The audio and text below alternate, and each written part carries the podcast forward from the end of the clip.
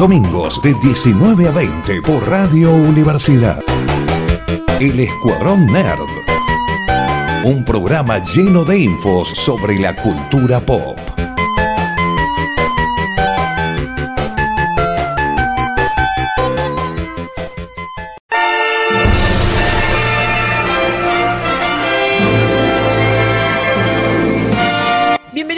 Edición del Escuadrón Nerd, aquí por Radio Universidad en el 94.7, donde la vamos a estar acompañando con una horita de noticias del mundo nerd, cine, series, películas y videojuegos. Tal vez no, hoy sí va a haber videojuegos. Mi nombre es Milagro y me acompaña la señorita Noelia Martínez. Hola, Emiliano, ¿cómo estás? ¿Todo bien, no? ¿Vos? ¿Qué tal? ¿Todo tranquila? Bien, sí, ponele. Ah, quiero que ya sea ¿Diciembre? fin de año. Por favor, quiero vacaciones. Menos clases. Exacto. Sí, y hoy el señor Martín no nos acompaña. Eh, mandamos saludos donde sea que esté. Esperemos que vuelva pronto, que esté bien. No sabemos qué le pasó. Nos dijo, hoy, hoy no grabó. Se le va a tomar una licencia. Allá en la luna o en Marte, donde sea que estés, Martín, saludos. Volvé pronto. Tráelo a Coyote si lo encontrás en el camino. Que, que juntaba gente en el camino, claro, es que era Goku. Más o menos, sí, para, para el malo final, en diciembre. Y las mesas. Exacto. Bueno, este, en un rato vamos a tener una entrevista con una persona que ya vino unas cuantas veces, que pertenece a la comunidad de videojuegos, pero antes vamos a charlar un poco de noticias. No, eh, vos estabas viendo Wu y me dijiste que había algo nuevo, o que habías visto algo que te llamó la atención con esta abogada muy interesante. ¿Era extraña abogada? Perdón, ¿cómo era el título? La extraordinaria abogada. Wu. Chica que era abogada y que además estaba justamente en el espectro autista, en la parte de Asperger. Se convirtió en una de las series más vistas, tanto como ya lo habíamos contado en este momento, para la otra vez que estuvimos hablando, en estos momentos está por la, creo que en Corea está en no sé qué episodios, casi por terminar, porque está rankeada muy bien, es una de las más vistas en Corea del Sur y también acá en, en Netflix también está siendo, pero muy bien recibida por muchas partes. Y la cosa que yo les quiero contar es que dado al- a lo hermoso de todo esto, es que revolucionó todo el mercado la extraordinaria abogada Wu, Wu Yong Wu, porque primero que hasta ponerle hace unos días atrás que estuve viendo, está siendo vista por 45 millones o 48 millones 500 de visualizaciones, mejor dicho, por lo menos la número uno en, Netflix era en esos momentos, y bueno, y también en, en Corea del Sur. ¿Qué es lo que pasa? Ella tiene unas cosas muy peculiares dentro de todo su, de su rutina diaria, y una de las cosas que, que uno puede ir viendo son los objetos a los que ella está como muy arraigado o es mucho de, de su realidad, como por ejemplo el reloj despertador que ella tiene al lado de su cama, o por ejemplo un llavero que ella usa, porque bueno, ella es súper fanática de los cetáceos y todos los animales marinos, tanto así que todos los pequeños objetos que ella utiliza en el drama están siendo vendidos de tal forma que hay listas de espera si es que vos querés. Sí, es como todo el merchandising, toda esa cosa eh, oficial o parecida que tal vez la serie no era original, sino que es como agarraron algo que había ahí, ahora ya de- desaparecido si querés encontrar alguno. Claro, porque por ejemplo, hay cosas que, esto es más que obvio, hay muchísimas cosas en los personajes que nosotros vemos que son muchas veces parte de la producción, es como, bueno, eh, la gente que hace vestuario elige ciertas cuestiones, lo mismo pasó con ella. Por ejemplo, ella tiene unos auriculares de cancelación de sonidos que son creo que alema- alemanes, ya no hay más, o sea, la gente está pidiendo, está buscando esos, esos auriculares, el reloj de madera, de madera que, que es el despertador que aparece en, ni siquiera se lo, lo ve todos los días, lo ves cuando hace inicio la serie porque es parte del opening. Es, Sí. un, es un despertador japonés que está siendo vendido tanto, ya está totalmente sold out, ya, ya está vendido por completo, tanto en, en Japón como en Corea del Sur.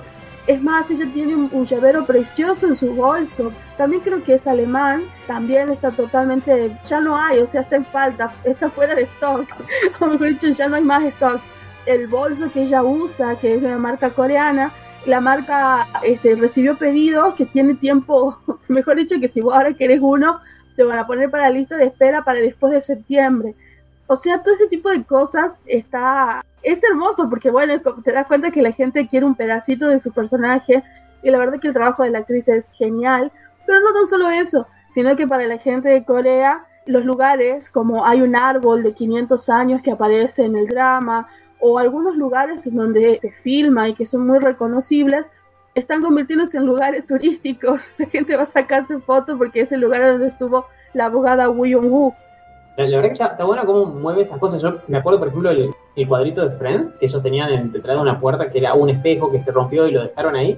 En un momento había gente buscando el cuadrito y era como todo alrededor de algo que pusieron ahí de adorno. No, no era, caso este, no era algo fundamental de la trama, a diferencia de, por ejemplo, eh, las cosas que ya están temáticas de ella, como este este reloj que hace referencia a los cetáceos, o, o las cosas, ella es como, es impresionante cómo a los fans nos mueve todo lo que sea parecido a la, a la serie o todo lo que esté en la serie que nos, que nos gustó.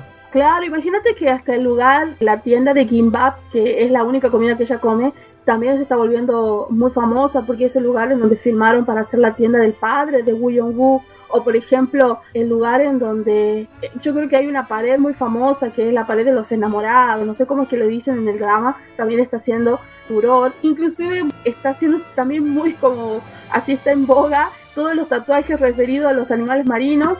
Y otra cosa que a mí me llamó mucho la atención es que aquellos libros cuyos casos, casos así de corte, están siendo usados como material, digamos, didáctico Sí. o como material de donde sacan como fuente para poder hacer los casos de cada episodio, están siendo súper vendidos en Corea porque están basados en algunos casos que son de, ya sean que fueron documentados, y son como libros, tipo novelados o cosas así, están siendo súper vendidos esos libros. Es impresionante eso, cómo pegó Woo Young-woo. La verdad, me, me diste muchas ganas de ver la serie. Yo estoy esperando que ya termine. ¿Ya terminó o todavía le queda una semana? Yo creo que le queda un poquito más, porque yo creo que van, no me acuerdo qué episodios van. En Corea del Sur están más adelantados que nosotros. Sí, sí me acuerdo de eso, pero como iban a hacer, hicimos, habíamos hecho esa cuenta de que eran dos episodios por semana, que estabas contando, y eran como 16 episodios en total y ya llevan 5 o 6 semanas, por eso es como, estamos cerca del final. Sí, la verdad que sí. Estamos ¿Hay cerca del de, final. de segunda temporada o no hay nada todavía?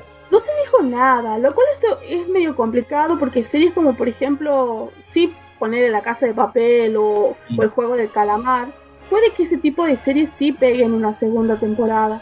Pero en el caso de este tipo de drama, yo no sé si es como que da para una segunda temporada. Dependerá de lo que quiera la actriz, porque la actriz estaba, no quería hacerlo este, a este, a este papel. Ella decía que ella necesitaba mucho, mucho estudio para poder lograr algo que sea fidedigno y, y que no sea ofensivo ni que parezca una caricatura. Es más, se lo ofrecieron dos o tres veces. Ella hizo otros dramas antes que este, hasta que eventualmente el director y escritor de la, de la novela esta la contactó, se contactó también con un especialista muy nombrado en, en Corea del Sur y armaron entre el escritor, el director y ella, que era la, la personaje principal, armaron esto. Recién ahí ella dijo sí voy. Entonces no sé cómo será ahí, no sé cómo, qué dirá la, la actriz. El último episodio va a ser transmitido el 31 de agosto. Ah, no, no nos queda mucho, sí. No, Nos queda ba- bastante más de serie. Ah, bueno. Sí, la verdad que sí. Muy interesante todo esto. Yo quiero ver la, la serie, sí, la, la verdad que me llamó mucha atención. Aparte, eh, no te voy a ser honesto, a, a mí me pegó mucho a Typical, de que me gustó muchísimo la, la serie. Y es conocer la vida de otra persona que, que en este caso, que está en el espectro. Y es, che, ¿cómo es la vida diaria? ¿Cómo lo pueden representar? ¿Cómo podés ver vos algo y aprender un poco de empatía para decir, che, ¿qué pasa si yo me encuentro con alguien así? ¿Cómo puedo ayudar? ¿Cómo le puedo hacer la vida un poco menos jodida?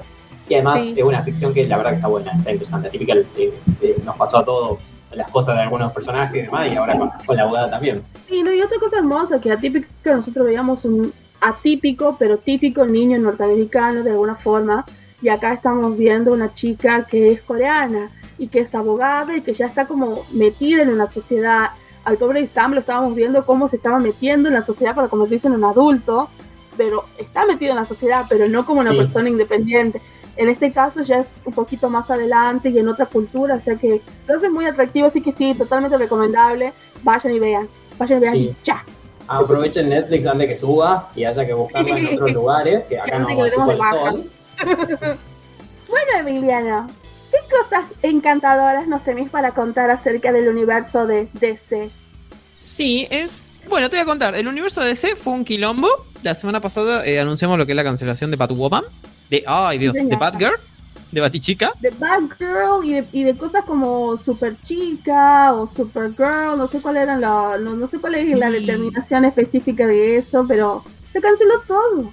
Sí, parece que sí. Lo único que es posta que sí va a salir es eh, Black Adam, Shazam, Aquaman, Aquaman Sí. 2. Son las únicas tres películas que es seguro que salen porque dos salen este año, una el año que viene y todas tienen el visto bueno y está todo bien. Después eh, se suspendió, bueno, Batgirl, que no la van a estrenar en ningún lado, a pesar que ya está grabada, editada y todo. Eh, a los directores lo despidieron, a la actriz que hizo de Batichica la despidieron. Entonces había un comentario en internet que decía, eh, bueno chicos, filtren la película, ¿qué pueden hacer? ¿Despedirlos de nuevo? La verdad. Sería genial. Filtren, filtren, Sí, s- sería hermoso que la filtren y que después funcione y sería como, ven, Warner, ustedes son el problema con su producto. No, el problema no, no es el producto. Son ustedes. Sí, son ustedes. Y bueno, el, salió la noticia de que HBO Max se termina. Sí. Sí, Dios el- mío, por favor. Sí, lo, lo habíamos charlado la semana pasada de qué es lo que iba a pasar. Y bueno, eh, HBO Max se va a terminar uniendo a lo que era el servicio de Discovery Plus. Que es esta otra parte que tenía Discovery, esta pata enorme que nosotros no conocíamos porque creo que no viene acá, o por lo menos nunca le prestamos atención. Después, bueno, anunciaron de que todos los productos de DC, la serie esta de, de superhéroe y demás que vemos, las pelis, van a verse que se va a estrenar y que no, porque había una de Blue Beetle de este personaje mexicano justamente, que no sabemos Sí. en qué queda, porque iba a salir exactamente igual para el servicio de HBO Max, y ellos dijeron no vamos a lanzar nada en HBO Max. No sabemos qué va a pasar después con nada, honestamente, qué va a pasar con Flash de Ezra Miller, no sabemos. Lo que sí hay noticias es que la peli de Batman, la, la continuación de la peli de Batman de Matt Reeves, interpretada por Pattinson, eh, no se llama Pattinson. Sí. Sí, Pattinson. Sí, el señor Robert Pattinson. Ah, sí, sí, es que yo suelo decir Pattinson, por eso digo, no, estoy errándole el nombre, sí. Sí, el, el que hizo de Crepúsculo, el que estuvo en la saga de Harry Potter también. Esa sí va a tener una continuación. El Joker va a tener una continuación que va a salir en el 2024. Se sumó al elenco la señora Lady Gaga, que aparentemente va a ser una Harley Quinn. Oh, sí. Sí. Eso fue como la noticia. Es como si tenemos al señor Joaquín Phoenix como nuestro este Joker, ¿quién sería su, su Su contraparte? ¿Quién Sí, sería su Harley? Y apareció la señora Lady Gaga. exactamente sí. Y tiene muchas ganas de sumarse a este evento. Eh, dijeron que puede que sea eh, totalmente musical o que tener una parte musical, lo que es la continuación de esta peli de Joker. Hay que ver, a ver cómo funciona. Y, y eso que contaste de competirle a Disney y Netflix, lo, lo que te iba a traer, y ya vamos cerrando con esto, si ya avanzamos con la, con la entrevista que tenemos en un momento, es que Netflix perdió la, la guerra del streaming. Perdió es entre comillas.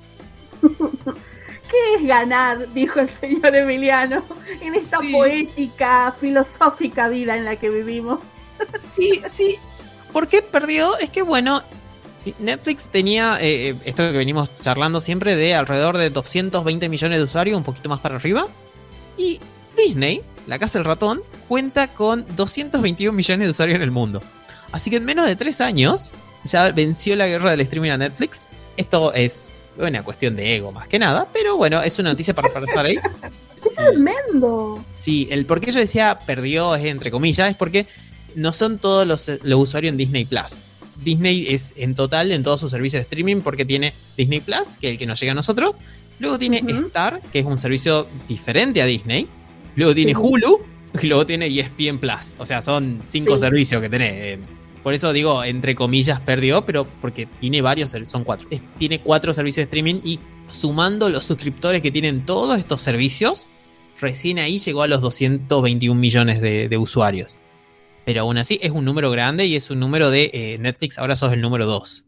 Sí, yo creo que eso se ya se la venía sabiendo Netflix después de la, de la pérdida tanto de dinero como de suscriptores en estos últimos tiempos.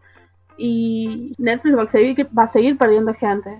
Porque la verdad que como a veces nos reíamos y hablábamos del, de los pack amigos que están saliendo después de lo que después de lo que dijo Netflix para por ejemplo para acá para Latinoamérica yo creo que Netflix no la está viendo bien y no fue muy inteligente y, por ejemplo en lo que sería de la Warner con Discovery y todo eso, que va a desaparecer este HBO, va a desaparecer como nosotros lo conocemos, pero vamos a seguir teniendo el servicio de streaming, se, des- se separa HBO de Warner y de Discovery, o va a ser todo una super mega unión ahí. Va a ser una. Aparentemente va a ser una super mega un- unión. No sabemos cuál va a ser el nombre del futuro servicio. Ni si te tenés que instalar una nueva aplicación, desinstalar lo otro. No sabemos porque es, va a ser un cambio eh, que va a venir de manera paulatina. Primero va a empezar en Estados Unidos en el 2023, aparentemente. Y en, el- en todo el mundo planean que hasta el 2025 hay lugares que van a seguir teniendo a HBO Max dando vuelta por ahí. Pero Claro. sí, es un servicio que ya cae y que ya se le termina el tiempo y bueno, va a pasar por algo nuevo. honestamente, esto que está haciendo HBO Max me parece que es mucho más útil que lo que está haciendo Netflix. Acá, bueno, hablamos de unión de servicios de streaming, pero Netflix, eh, para mí el problema más grande es eh, el contenido que me está dando a veces no siempre es de calidad, me cansé las series, es, es eso más que lo otro, porque si nos siguen cobrando como estaba, tal vez no perdés como te estaba antes, no perdés suscriptores, pero bueno, eso depende que nos des justamente contenido de calidad y que no, no nos lo canceles antes de que termine de emitirse la primera temporada. Claro, esto es muy extraño, ¿qué querés que te diga?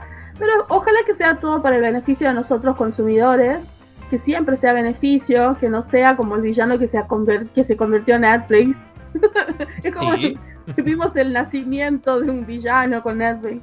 Este, ojalá que sea para, para, para mejor, para, para la buena de nosotros. Por favor, una vez, piensen en nosotros. La verdad, por favor. Hagan que paguemos menos. Por favor. Y ahora nos está visitando el señor Sebastián Murato, que vino a hablarnos de un videojuego también. ¿Cómo, ¿Qué tal se va? ¿Tanto tiempo? Hola chicos, buenas tardes. Emiliano, ¿cómo estás? Noelia, ¿todo bien? Todo Todo bien, bien. se va. La verdad que hace rato que no chusmeamos de videojuegos. Ma- mal por ustedes y bien por nosotros. Nada, nada, no importa. Está bien, pasa que tampoco había tantas, tantas noticias de, por nuestros pagos. No somos tantos, pero bueno. Y la verdad que la cuestión esta de, de, de, digamos, de toda esa cosa de, la pandemia hizo como medio más así aletargado, medio, ay, sí, nos vamos a juntar por mí, vamos a hacer tal y tal cosa, nos juntamos por acá, qué sé yo. Eh, Pero no es lo mismo que cuando íbamos a ir a los diferentes eventos que ustedes hacen. El hecho de juntarse físicamente es muy importante. Tal cual, tal cual. Pero bueno, e- es, es lo que tenemos ahora, así que no, no, no importa. Así que estamos acá, por suerte, después de, de un tiempito. Eh, en pandemia nos sirvió para desarrollar mucho, por suerte, así que ¿A ustedes les sirvió mucho ese momento para crear cosas? Para desarrollar, sí, porque tenemos, teníamos mucho más tiempo libre de nuestros respectivos laburos, porque no, no todos estamos dedicados al, al 100% a las Crew. En ese sentido, fines de semana, por ahí no salían y demás, y desarrollábamos, cranchábamos, como le llamamos nosotros, así que es lo que, nos, lo que nos gusta, así que 10 puntos. La verdad que dentro de todo de las cosas malas que tuvo la pandemia, eh, por lo menos ayudó un poco para incentivar todo lo que es la, la industria de, de videojuegos y demás, de- y de otro trabajo desde, ya desde casa también, abriendo la puerta y demás. Por ejemplo, yo no entré a trabajar de esa manera, de home office en otro lado, pero es de, che, hay una vuelta, hay un camino, es como modernicémonos, por favor. Sí, tal cual. Nosotros, eh, al ser la empresa de videojuegos, eh, somos full remoto, nacimos full remoto nosotros, con reuniones que a veces no son ni, ni, ni una vez mens- ni, un- ni mensuales. Estamos acostumbrados. Lo que sí abrió a, a nuestros clientes o a gente que por ahí no, no estaba, estaba muy acostumbradas a, a nos juntemos para que veamos este tema y vos decís, che, me tengo que trasladar media hora, 40 minutos, esperarte media hora más y Sí. lo hacemos en un meet y tenés un- una demora de cinco minutos como mucho y lo haces, te, te levantás de dormir una siesta o queda mal una siesta, o te levantás, de, dejas de, de trabajar y, y a los cinco minutos estás conectado con una persona, cortás la meet y estás con otra y la verdad que el tiempo está bastante bueno, le, le, le quitas ese tiempo que personalmente a mí como productor en- de reunión en reunión me, me hacía perder mucho tiempo de traslado y ahora de meet en meet está mucho más bueno. Simplemente hago un- un- una parada para hacer un café y sí, la verdad que está in- interesante. Es genial, ese- esta reunión pudo haber sido un mix, sí. Exactamente, sí, sí, tal cual. Y bueno, vos venís hoy hablándonos justamente en representación de, eh, de Last Minute Crew, perdón el mal inglés, que el, el año pasado, el anterior, estuvimos hablando también de otro videojuego que era Oga, que era un videojuego en primera persona para VR, de terror. Así es, Y tal hoy cual. venimos con algo totalmente diferente, Así es, así somos nosotros. que, lo que estuvieron que es un juego justamente que también ayuda a la parte de enseñanza, pero que se llama Chiquita, y no sé si nos querés contar un poco de este juego. Así es, tal cual. Eh, bueno, eh, Last Minute Crew, como, como vos decías, Emiliano, nació con uno del primer proyecto fue el Project Oga, que es un survival horror en realidad virtual, totalmente oscuro. Pero bueno, eh, ahora estamos presentando un juego totalmente opuesto, es divertido y colorido, nada que ver con, con Oga, que nos caracterizó en mano en nuestro paraguas de marca y nuestra marca es totalmente oscura. Eh, y cuando fuimos a poner el logo de Last Minute Crew en, en chiquita, contrastaba, decía, ahí tenemos un problema de, de diseño, pero bueno, es algo arreglado. Lo que nos permitió el Project Oga es tener un reconocimiento, porque ganamos la mentoría de MPVP en ADVA, Eh, con la cual Exactamente, gracias, gracias por, por esa aclaración. Y nos contacta un, dos padres de, de, una chica con diabetes tipo 1, Gonzalo y Fabiola, nos contactan porque se enteran de que estamos desarrollando videojuegos y les interesaba hacer un juego sobre concientización de diabetes tipo 1 para niños y para los familiares de, de los chicos con esta condición. Para nosotros nada que ver porque veníamos haciendo un juego en realidad virtual. Eh, obviamente paramos el proyecto y bueno, Gonzalo y Fabiola nos presentan a su hijo, obviamente no voy a dar el nombre no se puede porque es menor de edad.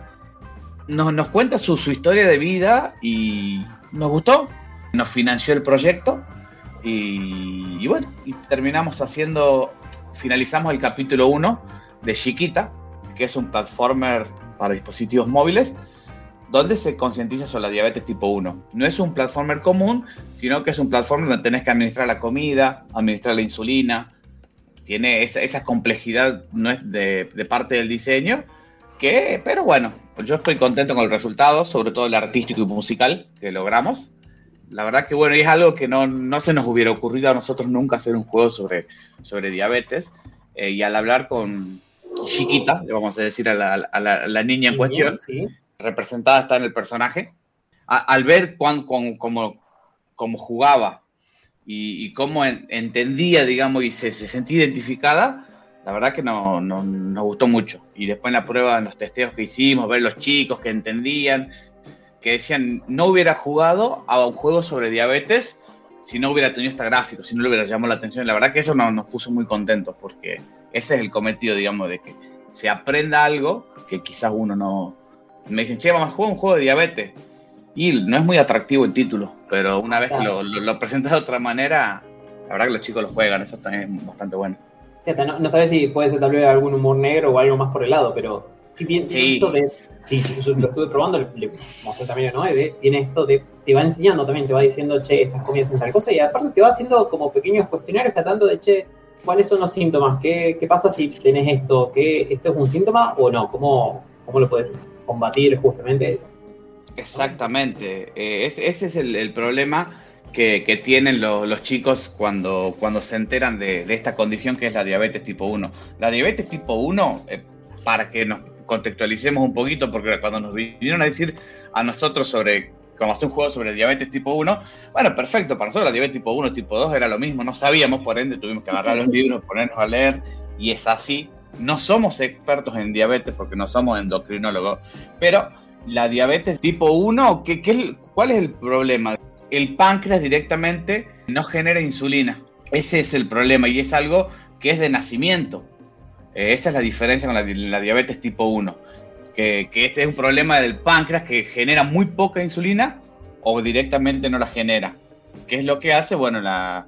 Está, pará, vamos a agarrar el machete porque ahí... Dame dos segunditos. La diabetes tipo 1 lo que, lo que hace es que, bueno, cuando es de, cuando son de muy chicos, hace que sí o sí, mejor dicho, las enzimas que, tiene el páncreas y que hace que desarrolla, primero que sintetiza el azúcar en sangre y que desarrolla la insulina en sangre, no lo pueden hacer, así que de manera exterior los chicos tienen que ponerse una insulina para controlarse el azúcar en sangre. Si no, de otra forma no lo pueden, no lo pueden dominar. Así que es como diferente a las otras porque la tipo 2 puede ser manejable a través de pastillas o a veces a, ve- a veces a través de dietas, pero la tipo 1 una vez que ya está diagnosticada tiene que controlarse, algunos tienen este alguna pequeña dispositivo que le, ayuda para saber, que es como un pequeño chip que se ponen, o en otros casos sí o sí tienen que saber y tienen que ponerse la insulina. Ahí donde ellos pueden, con eso pueden controlarse, digamos. Excelente, doctora, la verdad que impecable. Sí, La verdad mi que- familia que- son diabéticos y tengo mis sobrinos con diabetes tipo 1. Ah. No, está, está, está perfecto, la verdad que impecable y es, es tal cual, así es. Y la diabetes tipo 2 la, la generamos nosotros con nuestros malos hábitos de alimentación. Sí, ya con esa es la diferencia. Yo estuve viendo el, el trailer y los dibujos es, son hermosos. Eh, Seba son- es muy lindo. La verdad, considerando que la última cosa que estuvimos hablando fue el otro juego que tiene una cosa mucho más de terror y todo eso. Sí. Esto es hermoso, es muy bonito en general. Los colores, el, el- el diseño del personaje son muy lindos. Muchas gracias, la verdad que me encanta. La verdad que, que, bueno, recibir este tipo de elogios es lindo. No soy artista, obviamente, por eso no me puedo hacer cargo del equipo de arte que, que tenemos en la Admin Crew. La verdad que que el laburo que hizo fue fantástico, lo que es la música también son por eso lo que yo dije, las dos cosas, las cuales, ojo, no, no, no los, demás, los programadores me quieren matar, pero generalmente eh, un juego entra por la gráfica, entra por la música y eh, fue un desafío y bueno, los artistas pidieron más tiempo del esperado para esto, ah, hicimos un, juego de una manera y después tuvimos que hacer un reskin completo. Sí. Tenía su costo y su demora, obviamente, bueno, lo bancamos al lead de arte y dijimos, bueno, hagamos el reskin, lo hagamos de nuevo. Todo lo que es los niveles lo hicimos en 3D y luego los repintamos eh, en 2D, digamos. Fue un laburito que no es un pipeline ideal porque es mucho más lento, pero bueno, los chicos querían hacerlo así, como está el resultado, la verdad que no, no se les podía decir que no, a pesar de que yo como productor eh, nos peleábamos todas las dailies, peleando entre comillas, ¿no? Eh, les, cobraba, les cobraba la demora yo obviamente, porque yo tengo que ajustar los tiempos y, demás, pero la verdad que lo que salió, porque al juego lo desarrollamos directamente nosotros, digamos, como Last Man Crew, el dueño del juego, que serían los Gonzalo y Fabiola, dijeron, queremos hacer un juego, muy poco nos, nos, dijeron, eh, y de ahí nos dieron la libertad completa para que lo hagamos al juego. Y bueno, diseñamos todo el mundo, todo el personaje, toda la IP es totalmente desarrollada por las Man Crew. Ah, Sí, te iba a preguntar, eh, cuando estaba hablando de, obviamente rediseñaron todo, es del diseño de personaje, no exactamente de chiquita, sí de eh, lo que son los helados, que son enemigos acá. Sí. Aquí tienes una paleta Yo los quiero abrazar, ¿no? Está bien. Está bueno. pero nada, hay que matarlos. Sí, no, obviamente, pero es una, una paleta de helado del tamaño de una persona. Es como, yo quiero uno. Está bueno yo, creo que, yo creo que si ustedes tienen que hacer este, la, si tienen que hacer, por ejemplo, algún tipo de, propaganda, ya saben de qué pueden hacer el, personaje, pueden hacer un personaje gigante por el que Emiliano vaya a querer abrazarlo, los enemigos por un lado, los personajes por acá, así gigantes que andan correteando. No, yo quiero decir que, que cuando yo vi, este, que cuando estuvimos conversando con Emiliano, me mandó el trailer que, que está disponible en, YouTube si quieren verlo de, de chiquita. ¿Sabes que cuando yo lo vi, lo primero que pensé fue en un dibujito, tipo un anime, un anime que, que, bueno, que siempre se consideran así que son como más para niñas, pero que tiene ese ambiente y esa cosa, hasta los paisajes, que tal vez el paisaje es de acá, de Tucumán, pero tiene esa cosa que, que parece como si en, algún momento este, el personaje principal está por ir, no sé, a la escuela, o tiene esa cosa de muy de intro, de intro de, de algún anime, lo cual a mí me pareció así, yo lo quedé mirando y yo dije, qué bueno está, lo vi como dos o tres veces, porque es muy bonito, porque tiene esa cosa de dibujito japonés, pero yo puedo reconocer ciertas cosas que tal vez es aquí, estamos acá, estamos hablando de acá, o sea, de acá de Argentina, de acá Tucumán, digamos que. Pero eso está muy bonito, me encanta, chicos. Ah, lo voy a jugar. No, está, está bien, gracias, gracias. Por eso, obvio que lo tiene que jugar. Una pausa y ya volvemos con más Escuadrón. Ah. Los domingos de 19 a 20. Todo lo que necesitas saber de cómics, pelis, series, libros, videojuegos. En el Escuadrón Nerd por Radio Universidad.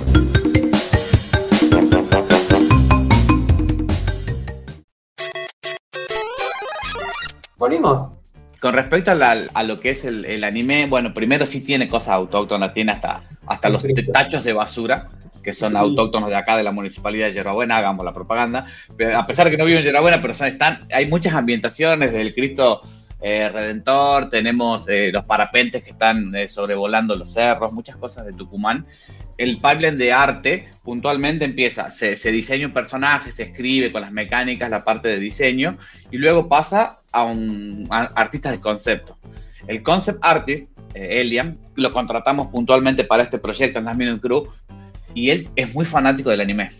¿sí? Y ahí dejó su impronta y la quería dejarle, le imponer los ojos. Hay muchas cosas en el personaje que él dejó su impronta generalmente y lamentablemente para los artistas de concepto, su arte se hace el, el concepto, que es la idea, y después se borra, se desechan los concept art y su artista dibuja encima. Bueno, eh, lo bueno es que lo hayan notado y yo sé que Elian va a estar contento porque su impronta quedó y tiene eso del anime y bueno, y después lo que es autóctono sí tenía que ser eh, local y, muchas cosas. Eh, hay un gimnasio que está representado también, que obviamente no todas las personas conocen el gimnasio, pero hay un gimnasio, una marca ahí por detrás, un gimnasio que está en las lomitas, que de ahí sale, va por Yerba Buena y, llega a un shopping que ese sí obviamente no está esponsoreado por nada, pero bueno, es más o menos cosas tucumanas que hay. Decía el tacho de basura por poner hasta ese tipo de cosas nomás que tenemos, pero bueno, tampoco podemos hacerlo todo un juego en las calles de Tucumán porque si es un juego que, que se llega a potenciar, llega a ir para afuera, también una persona no se va a sentir identificada, si no, esto no, es, esto no lo vi nunca, los tachos de basura de esta manera no me sirven, o no, no se va a sentir familiarizado y sobre todo si es un niño. Ese es el, tema. Pero bueno, me encanta que hayan encontrado lo del anime y Eliam, que es uno de los artistas, va a estar contento por eso. Y te quería preguntar, porque acá eh, lo estoy jugando, eh, me morí un montón de veces, mucho más de la que me gusta admitir, pero... Menos mal que es un juego.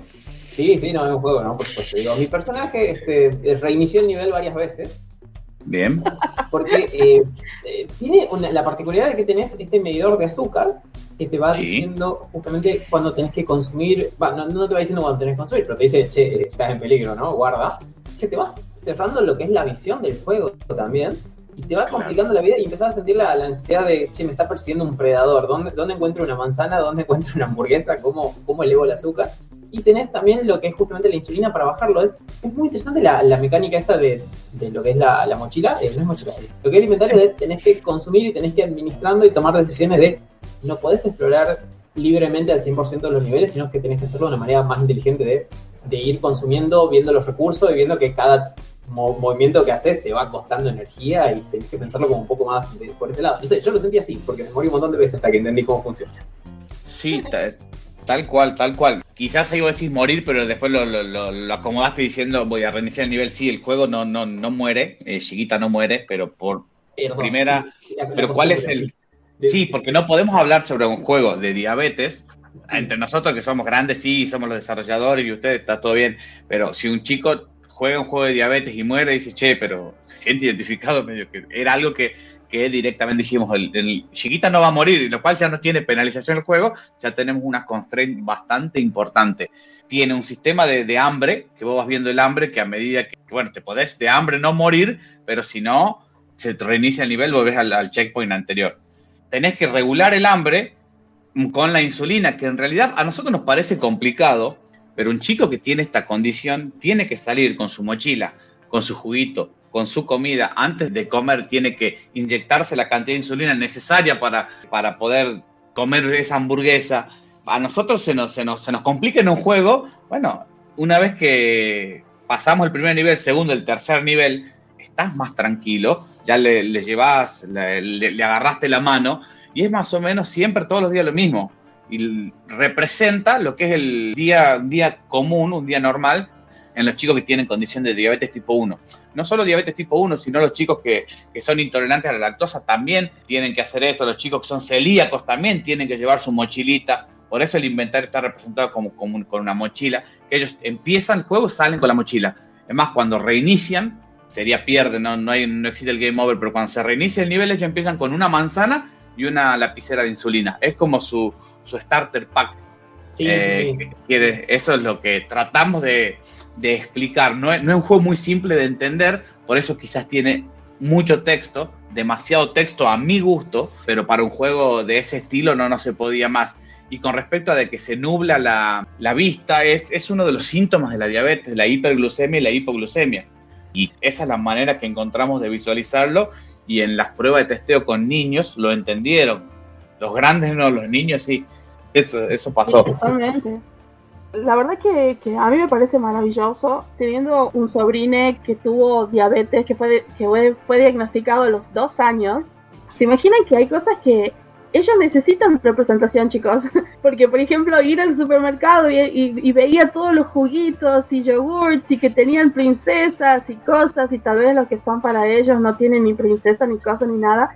Que haya un videojuego es impresionante. Más allá de que tiene una cuestión lúdica, tiene esa cosa del aprendizaje a través del juego. El hecho que haya una representación dentro de algo tan mainstream como un videojuego es impagable. Ya ahora el niño tiene 10 17 años, pero les aseguro que cuando son muy chicos es muy difícil decirle, no te puedo comprar este juguito que tiene estos muñequitos y superhéroes porque no es para niños con diabetes. Es jodido, pero que haya un videojuego que les enseñe todo ese tipo de cosas y que para ellos mismos sepan identificar sus propios síntomas, hasta tal vez le ayuda a, exteriorizar el hecho de, che, ¿sabes que me siento mal? Creo que me, baje, está bajando el azúcar. Y es cierto, eh, eh, la lapicerita con la insulina está ahí en el bolso de todo niño que tiene diabetes, así que esto me pareció hermoso. ¿Qué quieren que le diga? Me toca, me toca muy de cerca a mí. Bueno, me, me, alegro que sientas eso. Bueno, sé que te toca muy de cerca porque la definición de, diabetes tipo 1 la dijiste a la perfección. Parece que ibas a rendir un final en la universidad. Pero la verdad que sí. Eh, nosotros nos enteramos de, todo esto, digamos, cuando empezamos el juego. Lamentablemente, sí, no tenemos que en, en mi familia gente con esta condición. Sí, el conocimiento previo o la. Sí, la, sí. Tal cual, yo supongamos, no solo para el chico que tiene esta condición, sino para la familia, o para la, el mejor amigo o el hermanito que entienda. Yo quiero un chupetín, ¿sí? Perfecto. Los chicos que tienen diabetes tipo 1 sí pueden consumir todo. Obviamente muchísimo más restringido, por eso es que, que puede comer chiquita, puede comer caramelo, hay chocolates. Eh, la idea es que puede consumir todo, pero tiene su cuidado. Eh, eso es la, la idea. Por eso tienen en, la, en, el inventario tienen tres alimentos saludables y tres alimentos chatarra, llamémosle de alguna manera. Y por eso tiene un, un lore que, digamos, en realidad, bueno, está, está especificado como un, una invasión dulce, el doctor helado, que sí. es uno de los voces, porque en realidad no es la idea demonizar a los dulces, porque para nada, pero no son los mejores amigos de los chicos, de las personas diabéticas, lamentablemente. Y por otro lado, tiene trivias, que las trivias tienen tres preguntas durante cada uno de los niveles que da un puntaje saludable. Nos parece que hay tanta información que necesitan saber que es mucha, pero una vez que la entienden ya la condición la manejan rapidísimo y la manejan de taquito, porque los chicos la verdad que se miden, a mí me pasó con, con Chiquita que estuvimos con ella y grabamos las voces, hay partes del juego que grabó las voces ella misma, ella participó en el diseño, ella participó en el feedback de este personaje me gusta, este no me gusta, en su momento no, no quería que salga un juego con su cara o sí. que sea algo parecida. Y bueno, el tema de las preguntas, verlas con un endocrinólogo, averiguarlas, no, no fue hacer un, hagamos un runner, un platformer y la larguemos para ahí. También tuvimos que investigar, digamos, y se exploran en, estos, en este primer capítulo que consta de, de, cuatro niveles, que serían tres niveles más el cuarto nivel que es el nivel del boss, se exploran las cinco fases de la aceptación de la condición de una condición crónica que todas las personas, sobre todo los niños, la tienen. Que primero es la negación, la ira, el enojo, la negociación, la depresión y al final la aceptación. Bueno, todo esto acompañado de las preguntas que necesitan saber cuál es un valor, de qué valor, un valor normal de la, gluce, de la glucosa en sangre, después de cuánto para arriba es hiper, hiperglucemia, cuánto para abajo es hipoglucemia. Es bastante complicado tratamos de explicarle y después en el icono de la mochila les pusimos flechitas para arriba y para abajo para no, pobres los chicos, ponerle números, porque sí. eh, tampoco los, los, queríamos agobiar y queríamos que el juego sea lo más entretenido posible. Lo que, el único número que tenemos es el de la glucosa base, el medio, el estándar, y después lo demás va variando, porque aparte cada organismo va variando, porque si el chico juega y dice, ah, mira, tengo 120 de azúcar y en el juego se me nubla la vista, porque pasó, para una persona 120 es más normal que para otra. No nos claro. no podemos parametrizar todo. Así que la verdad que tuvimos que estudiar demasiado, nos gustó, pero tuvimos que estudiar mucho el tema, eh, consultarlo con profesionales y tratamos de hacerlo lo mejor posible. Pero bueno, pues eso es lo, la explicación de por qué tiene tanto texto y tantas cosas, porque en el capítulo 1, que la idea es desarrollar el capítulo 2 y 3 más adelante, es desarrollar mucho más ya la aventura en sí, una vez que ella ya aceptó la condición eh, sí. y sigue para adelante. Pero bueno, falta. Por ahora terminamos el capítulo 1, son cuatro niveles. Sí, es obviamente la pregunta eh, que viene acá. De, ¿cuándo, ¿Cuándo sale la segunda parte? ¿Ah? ¿Ah? ¿Cuándo? Por favor. La, la estamos, en, estamos en un receso de vacaciones. No iba a decir más que merecido, porque tampoco es para tanto. Estamos en unas vacaciones, nos tomamos al juego, lo publicamos el 20 de junio, sin embargo, eh, no termina el desarrollo ahí. El desarrollo nos siguen tirando algún que otro error, bugs, ajustes, eh, vamos viendo, estamos laburando mucho más tranquilos, laburamos demasiado para la publicación, para el release, y ahora estamos en lo que es todo el mantenimiento. Una vez que presentamos, queremos presentarlo el fin de semana que viene, en agosto el, lo vamos a presentar en el mercado cultural el 16, 17, 18, Y del 18 al 20, me parece. Del 18 al 21, perdón, del 18 al 21 de agosto en el Mercado Cultural, en la Don Bosco y Avenida Mitre y Don Bosco, Don Bosco al 400. Lo vamos a presentar a Chiquita en el, en el EVA 2022, 20 aniversario en Buenos Aires, en el CSK. Ya lo presentamos en el, en el Mercado de Industrias Culturales en mayo. En el CSK tuvo buena aceptación de los chicos, entre otros juegos, una exposición. Y el Big Bang Festival en Buenos Aires tenemos pensado en, en octubre de este año es lo que nos queda, digamos, ahora hacer algo de, de, de, gira con el juego, presentarlo, mostrarlo a la gente, traer feedback y ver si traemos financiamiento para el capítulo 2 y el capítulo 3, que esa es la idea. Si bien Gonzalo y Fabiola, que son los, los ideólogos del juego, aportaron, colaboraron, pero bueno, no, no, hasta ahí llegamos, llegamos al capítulo 1, después hay que ver si quieren seguir apostando por nosotros o no. Y si no, por, por lo pronto yo voy a seguir tratando de vender el juego por otro lado para conseguir financiamiento para hacer capítulo 2 y 3. Esa es la idea. O sea que a Chiquita le, le, espera una gran rotation, va a estar por muchos lados, va a viajar por todos lados, así se lo muestra. La verdad que está lindo, yo le tengo mucha fe, gente. Ah, me gusta mucho, la verdad que inclusive comenzamos siempre con, con Lucas, mejor dicho, que hablamos a, acerca de todas estas cuestiones, este, de, los, de los juegos que tienen esta cosa más pedagógica y él siempre decía de que bueno, de que hay un lindo mercado referido a eso y de que hay muchísimos juegos, inclusive toda esta cuestión de, del aula y de cómo meter los videojuegos en, en, la parte de la educación. Me parece que esto es un juego muy lindo en muchos niveles, así como vos decías, Seba, la cuestión de los chicos que son intolerantes a la lactosa, los chicos que tienen algún tipo de alergia alimentaria, como la gente que tiene celiaquía, como Emiliano. Eh, es muy difícil muchas veces encontrarse o encontrar cosas que te hagan ameno el aprendizaje.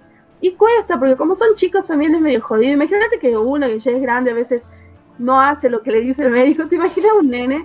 Así que yo creo que este tipo de, de plataforma y este tipo de, juegos así son muy lindos, así que yo le tengo fe. Ay, espero que en esta rotation le vaya muy bien a chiquita. Muchas gracias, muchas gracias. Sí, la, verdad que sí. La idea es, es girarlo eh, al, al, juego, hacerlo conocer. Sabemos que no es, no es un juego masivo, pero bueno, es para, para chicos eh, y para familiares. Por ahí quizás muchos se copan mucho los padres también, por eso. Eh, pero bueno, la idea es, mostrarlo. Hay juegos de, de este estilo. Eh, Roy Magariños está haciendo en Buenos Aires un juego para chicos con autismo. La verdad que bueno, nos enteramos de esto porque tampoco es masivo. Nos enteramos cuando sacamos el juego de, de diabetes. Ah, sí, yo estoy por este palo. Con otros chicos que hacen edutainment también. Y no vamos a, a todo lo que es mainstream, ni, al, ni a lo indie, ni nada. Vamos, apuntamos a todo lo que es edutainment. Así que la verdad que bueno, tenemos otro, otro nicho. Pero bueno, vamos a hacerlo rotar. Estamos muy contentos con el resultado final. Obviamente yo como productor toda la parte mía no se ve, igual que los programadores no, no, no se ve lamentablemente. Se llevan todos los, los, laureles los artistas y los dos chicos que estuvieron en sonido, que estuvo Augusto Font eh, y Gustavo Molina. Después los voy a nombrar a todos porque no, no me quiero olvidar de ninguno, eso sí, sí le voy a permitir. Los conocen a todos, pero bueno, lo mismo los quiero nombrar porque nombré a dos o tres, después se me arma el lío.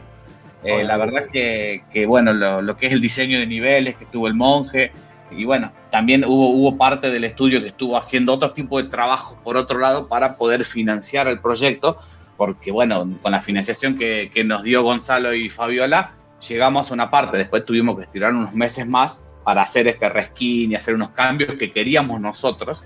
Es el primer juego de Last Minute Crew, eso es algo que donde dijimos le vamos a dedicar aproximadamente ocho meses más en el reskin para que nuestro primer juego sea más lindo de lo que estaba Así que bueno, esa es la idea, tratamos de que quede lindo y, y, bueno. Y para esos ocho meses de laburo tuvimos que hacer otro tipo de cosas, otros juegos, otras cosas, eh, expos y demás, que, sí. que, bueno, financiaron el proyecto. Te, te iba a decir algo, lo, lo, que había dicho en el momento que había para vos mucho texto. A mí me encantó el texto, me ayudó una bocha para poder entender el juego y poder pasarlo. Obviamente también entender lo, lo que vive una persona que justamente tiene diabetes, pero es como de, ah, mira, ahora, ahora entiendo más el juego y la paso menos mal en el juego. Exactamente. Sí, la paso menos mal. Todavía no llegué a, al boss. ¿En serio? Sí, porque ¿qué es lo, lo, que nos pasa a los desarrolladores? Que nosotros lo jugamos y testeamos todo el tiempo, tenemos horas y horas. Obviamente el, el, el nivel número uno, que es el gimnasio, el, el tutorial, fue el último sí. que hicimos. pero lo jugamos tantos que obviamente yo lo paso con los ojos cerrados, lo paso de memoria, sé a dónde tengo que comer tal cosa, tal cosa, porque es más, la última parte del balanceo me tocó hacerla a mí, porque los chicos estaban en otra, así que me, tuve que arremangar, arremangar y hacer el balanceo del nivel 1, y lo conozco de memoria y por ahí veo y me pone contento de que no sea tan fácil. Entonces te quiero ver con el boss, que ahí me hago cargo. Dame un tiempo. Es que me mata mucho la, ansiedad del tema este de, la barra de salud, de, lo que es eh, justamente la insulina, el azúcar en la sangre. Es como me mata la ansiedad de tengo que llegar, no, es como quiero explorar el nivel. No, no, no, tengo que seguir adelante porque me estoy quedando sin, sin, comida. Como tengo que avanzar.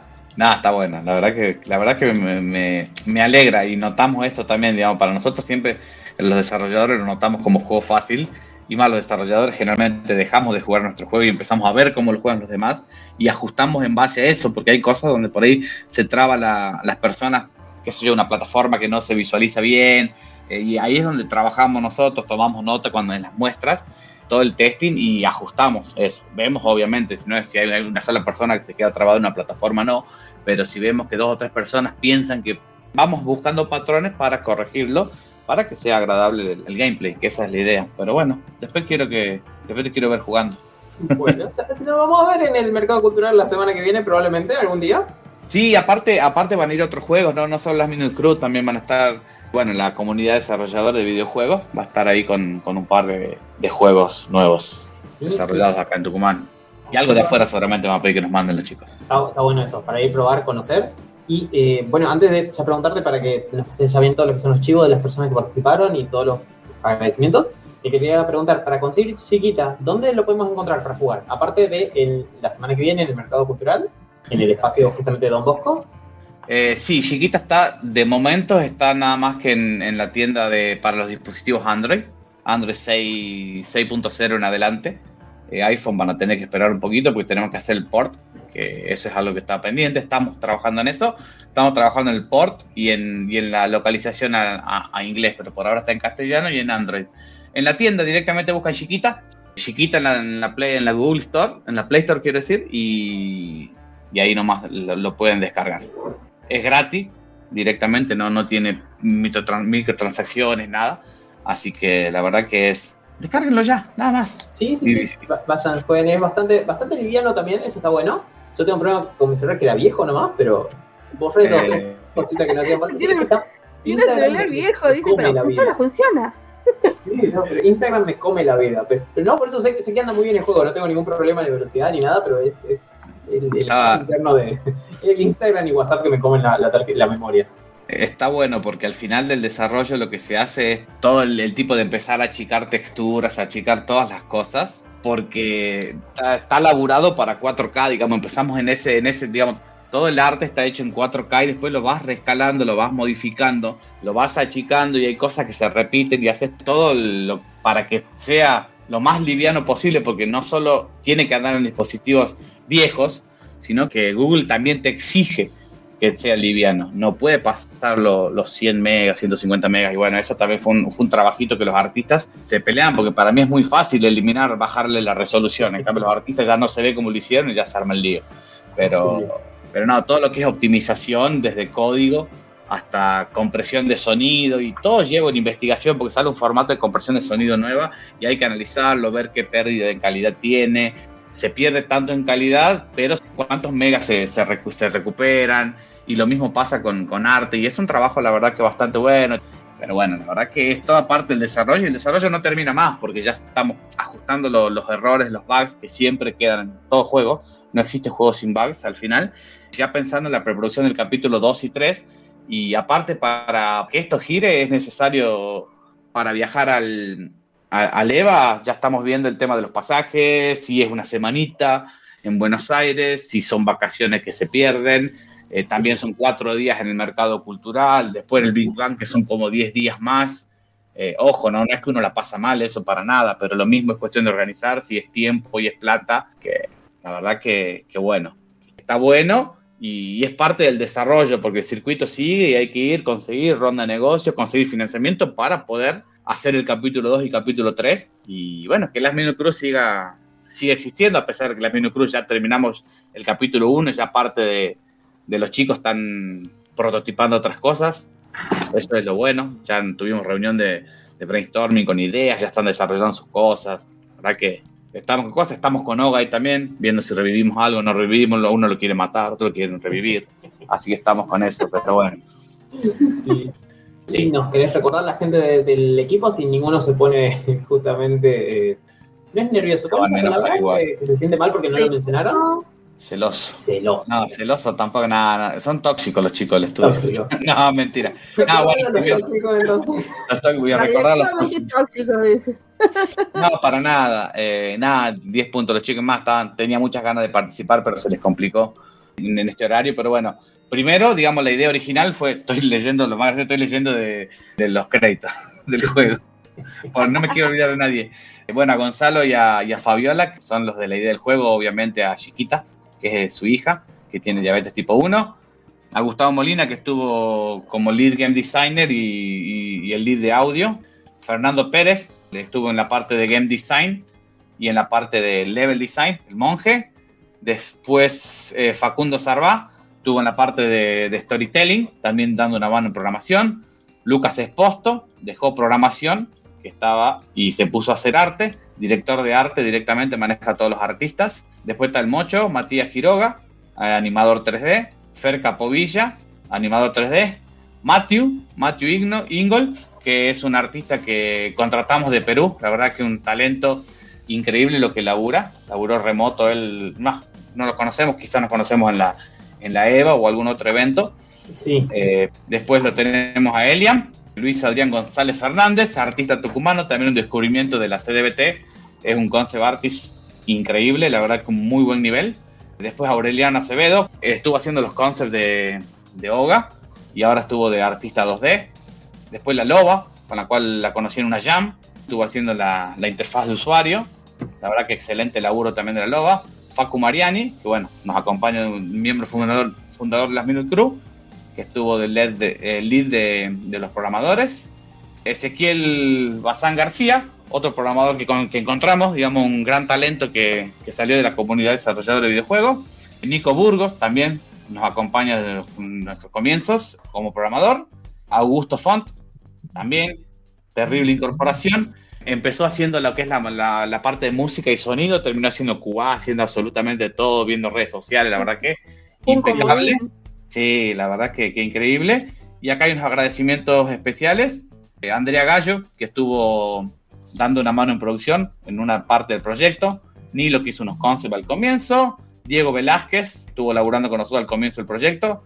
Jonathan Villagra estuvo dando una mano también de un mentoreo a los artistas, a la comunidad de desarrollo de videojuegos, a Adva Fundab y a ustedes por este, por este espacio, por aguantarme y por no sé cuánto tiempo, más de media hora debo ir hablando. No, Ah, no, para- bien. ta- eh, nos trajimos, te, te hablamos justamente para esto, para charlar, para contar y para, para justamente ver en qué estaban haciendo y, y hablar justamente de lo que estamos jugando también.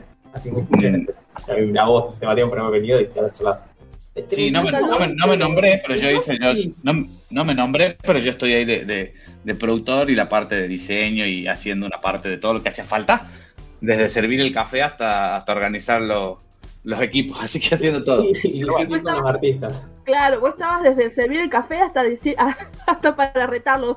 Chicos, vamos, chicos, hagan, chicos, chicos, chicos. Sí, sí, tal cual, tal cual. Si no hace, no hay café. Más o menos así. Claro. era. Un saludo a todos los chicos, a, a todos, a- a- al señor Lucas, que fue mi profe. No lo quería decir, pero lo voy a decir. Me hizo aprobar, la probé con 10, gracias. ¿ah? Se lo quiere. Grande. Chivo, chivo. ¿ah? Está bien, está Pero bien. bueno, eh, no, un saludo a todos los chicos que son unos grosos, a todo lo que nosotros conocemos, a mi mamá, a mi papá, no mentira. Eh, pero la verdad, eh, siempre es muy grato saber de ustedes chicos y la verdad que no, no sé, no yo no hablo por Emilia, no hablo por mí. Eh, siempre es un orgullito saber que ustedes están haciendo tanto trabajo, la verdad que saber del talento que hay acá en Tucumán y, y conocerlos a todos en diferentes niveles, en diferentes cuestiones sé cómo trabajan ustedes y, le- y cómo le meten pata, corazón, o sea, a veces tienen que levantarla, pero la andan remando en dulce de leche, lo, nosotros lo sabemos, pero es genial las cosas que sacan. Y ahora viene aquí mi, mi pregunta. ¿Para cuándo otro evento Tucumán hace videojuegos o alguna cosa parecida como esa? No es que quiera poner presión ni nada de eso, pero... Pero- Pero, pero, pero, sí, no, no, está bien. Con respecto al evento Tucumán hace videojuegos, soy uno de los que de los impulsores. Además, te- tenemos, tenemos el, el banner ahí oxidado de hace tres años. La idea es hacer algo. No sé si vamos a llegar este año, pero tenemos pensado hacer algo, hacer una reunión. Yo quiero hacer este año, pero no todos, no estamos en condiciones por todo el tema de estas giras que hay que hacer. Tucumán hace videojuegos era en, septiembre. Eh, está bien, los dos años no se hizo, pero, pero no, no sé, no sé, no prometo nada, pero voy, voy a insistir. Insistir con los chicos ahora en el, en el mercado cultural, eh, a ver si me dan una mano insistiendo. También así algo, al- algo al menos más chico, un formato más chico podemos hacer. Pero sí, no, no tenemos tiempo para armar ya a septiembre eh, para traer la gente que queremos traer. Pero bueno, por lo menos algo más chico vamos a hacer con los desarrollos de acá. Pero bueno, yo no tengo problema. Fuera por mí, llevo, saldrá. llevo la compu y hacemos algo. Sí, la verdad está bueno que sea local y después ya, para que todos les tengan ganas ya para la próxima vez. Bueno, bueno, gracias. Ya directamente lo agito al- a los chicos de la CDBT. Agite el avispero, agite todo eso, agente desarrollador, a ver qué tal. Y la verdad, un gusto, Seba, como siempre. Y saludo a todos los demás chicos que, que la verdad siempre nos hacen el aguante y siempre nos andan compartiendo las cosas que hacen. Y es muy lindo saber de ustedes, gente. Gracias, Noé, gracias, Noé. Lo mismo, gracias por, por, por, por este tiempo. La verdad que, que, que nos dedican siempre que estamos ahí haciendo algo, siempre nos preguntan o participan en nuestras jams o lo que sea. siempre. No es que queramos decir que somos nerd ni ñoño, pero sí lo somos, gente. Sí. Mucho orgullo. Ah, Sí, muchas, muchas gracias, Seba. Y bueno, Susan, a buscar chiquita en lo que es la, la Play Store de Google. O si no, si están en Tucumán, tienen lo que es la semana que viene el mercado cultural, justamente, para pasar por ahí. Van a estar ahí los chicos, va a haber otros videojuegos también para probar. Y bueno, también hay cosas del mercado cultural que, bueno, no sé, nosotros vamos por el lado nerd, principalmente. obvio. Tal cual. Gracias, Emiliano, por, por, por, por estar siempre. Gracias a todos. Así que bueno, dejo de hablar ya. Chao, gente. Gracias. Chao. Pero no te vayas, Seba. espera, espera, no te vayas. Emiliano Bueno, se pierde y así chormió un poquito. Así, dale. Dale, Bueno, me quedo. Esto fue el programa del Escuadrón Nerd. Hoy volvemos la semana que viene acá por Radio Universidad en el 94.7. Que la fuerza acompañe. Chao. Chao. Dice chao, si quieres. Chao, si quiero.